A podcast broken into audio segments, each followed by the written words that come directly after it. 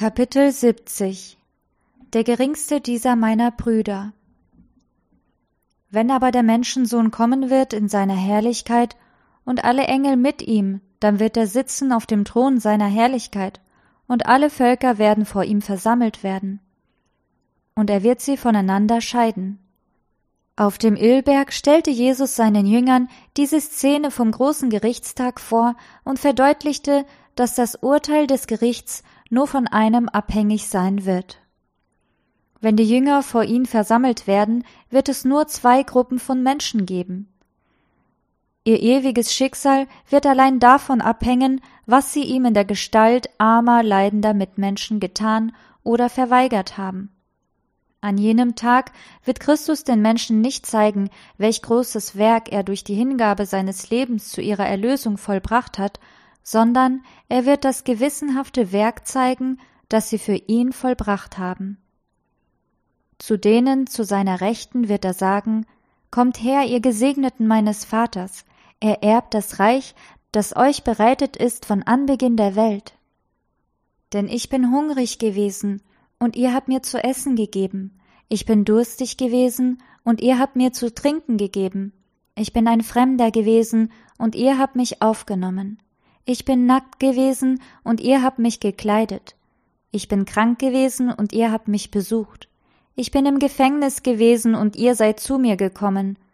Aber jene, die Christus lobt, wissen gar nicht, dass sie ihm gedient haben. Auf ihre überraschenden Fragen antwortet er, was ihr getan habt, einem unter diesen meinen geringsten Brüdern, das habt ihr mir getan. Jesus hatte seine Jünger wissen lassen, dass sie von allen Menschen gehasst, verfolgt und gekränkt werden würden. Viele von ihnen würden aus ihren Häusern vertrieben und der Armut ausgeliefert werden. Andere wiederum gerieten durch Krankheit und Entbehrung in Not. Wieder andere würden ins Gefängnis geworfen werden. Allen, die um seinetwillen Freunde und Angehörige verlassen müssten, hatte er bereits für dieses Leben hundertfachen Lohn versprochen. Jetzt sicherte er denen, die zum Wohl ihrer Brüder wirken, einen besonderen Segen zu. In allen Menschen, die um meines Namens willen leiden müssen, könnt ihr mich persönlich erkennen, sagte er. Wer mir dienen will, wende sich hilfreich ihnen zu. Damit bezeugt ihr, dass ihr meine Jünger seid.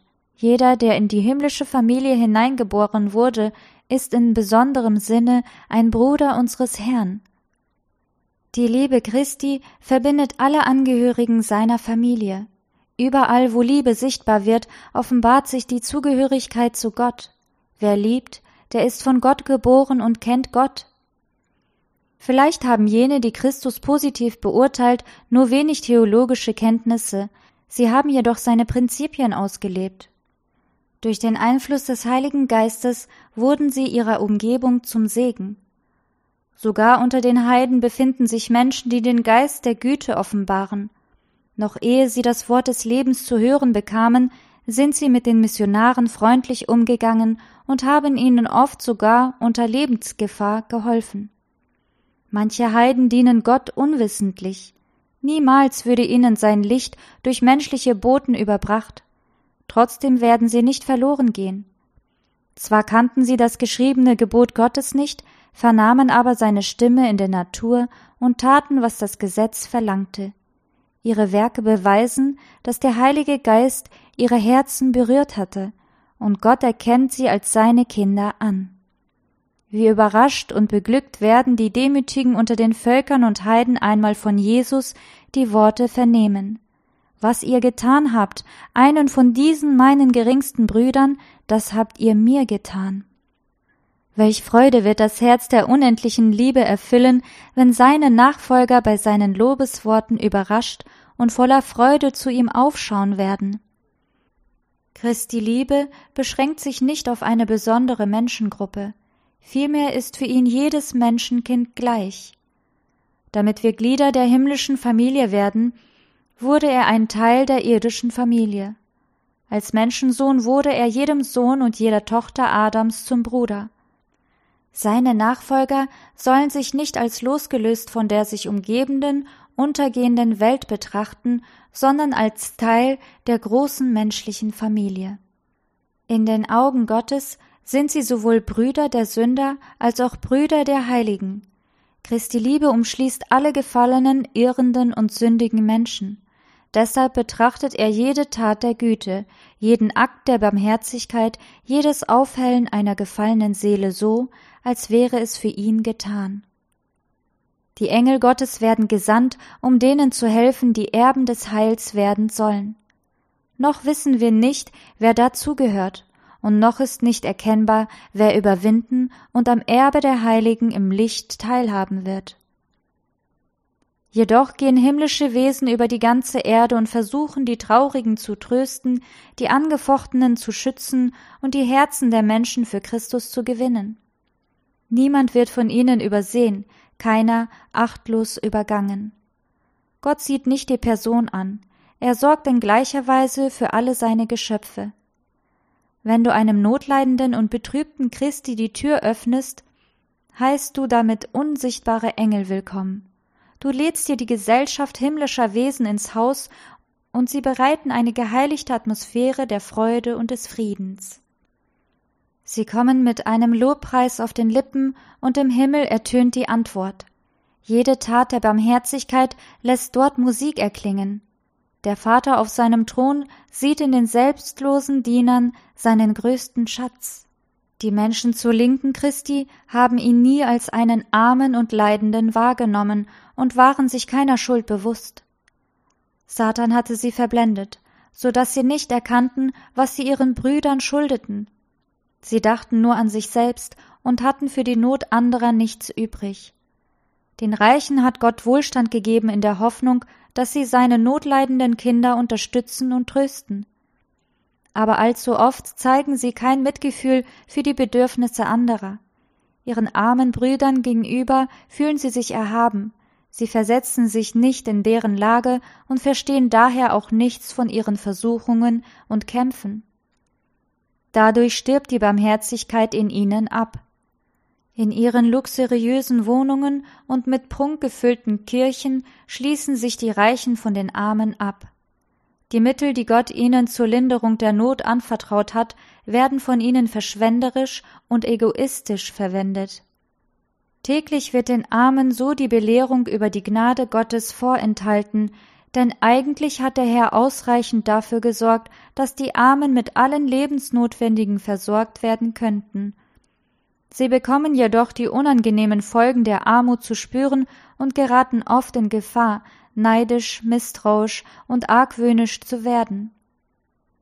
Wer kaum einmal wirkliche Not an sich selbst erfahren hat, wird die Armen geringschätzig behandeln und sie in dem Gefühl bestärken, als Verlierer angesehen zu werden. Aber Christus sieht das alles und sagt Ich war es, der hungrig und durstig vor dir stand. Ich war der Fremde, der Kranke, der Gefangene. Während du an deiner reich beladenen Tafel geschlemmt hast, hungerte ich in einer Elendshütte oder auf einsamer Straße. Du machtest es dir in deiner Luxuswohnung bequem, ich aber hatte nicht, wohin ich mein Haupt legen konnte. Während dein Kleiderschrank die treuen Gewänder kaum fassen konnte, litt ich Not. Du gingst deinen Vergnügungen nach, während ich im Gefängnis schmachtete. Dachtest du jemals daran, dass du dem Herrn der Herrlichkeit etwas gabst, indem du den armen Verhungernden nur ein Stückchen Brot oder dem Erfrierenden ein dünnes Kleidungsstück brachtest? Während der ganzen Zeit deines Lebens war ich täglich in der Person solcher geplagter Menschen neben dir. Du aber hast mich nicht beachtet. Du bleibst deshalb von der Gemeinschaft mit mir ausgeschlossen. Ich kenne dich nicht. Viele halten es für ein besonderes Privileg, die Stätten des irdischen Lebens Jesu aufzusuchen, seinen Wegen nachzugehen, über den See zu blicken, an dessen Ufern er gelehrt hatte, oder auf den Bergen und in den Tälern zu weilen, auf denen so oft seine Blicke geruht hatten. Wir brauchen jedoch nicht erst nach Nazareth, Kapernaum oder Bethanien zu gehen, wenn wir in seinen Fußtapfen wandeln wollen. Wir finden seine Gegenwart am Lager der Kranken, in den Hütten der Armut, in den belebten Straßen der Großstädte und überall dort, wo Menschenherzen Trost brauchen. Wenn wir Jesus in dem nacheifern, was er auf Erden tat, dann folgen wir seinen Fußspuren. Für jeden gibt es in dieser Hinsicht etwas zu tun. Arme habt ihr alle Zeit bei euch, sagte Jesus. Niemand braucht das Gefühl zu haben, dass es für ihn keinen Platz gebe, wo er dem Herrn dienen könnte. Viele Millionen Menschen sind den Verderben ausgeliefert und mit Ketten der Unwissenheit und Sünde gebunden. Niemals haben sie auch nur das geringste von Christi Liebe zu ihnen gehört. Wären wir an ihrer und sie an unserer Stelle, was wünschten wir uns dann wohl von ihnen? All das sollten wir für sie tun, soweit in unserer Macht liegt.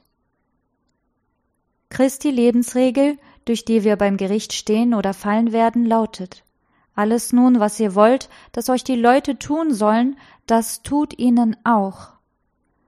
Der Heiland hat sein kostbares Leben dahingegeben, um eine Gemeinde zu bauen, die fähig wäre, sich um jene Menschen zu kümmern, die in Sorgen und Versuchungen verstrickt sind. Eine Gemeinschaft von Gläubigen mag arm, ungebildet und unbekannt sein, doch durch Christus kann sie zu Hause, in der Nachbarschaft, in der Gemeinde und sogar in der Ferne eine Wirkung ausüben, deren Früchte erst die Ewigkeit ausweisen wird. Weil diese Aufgabe unterlassen wird, machen so viele Jünger Jesu kaum Fortschritte im Erlernen des Alphabets christlicher Erfahrung.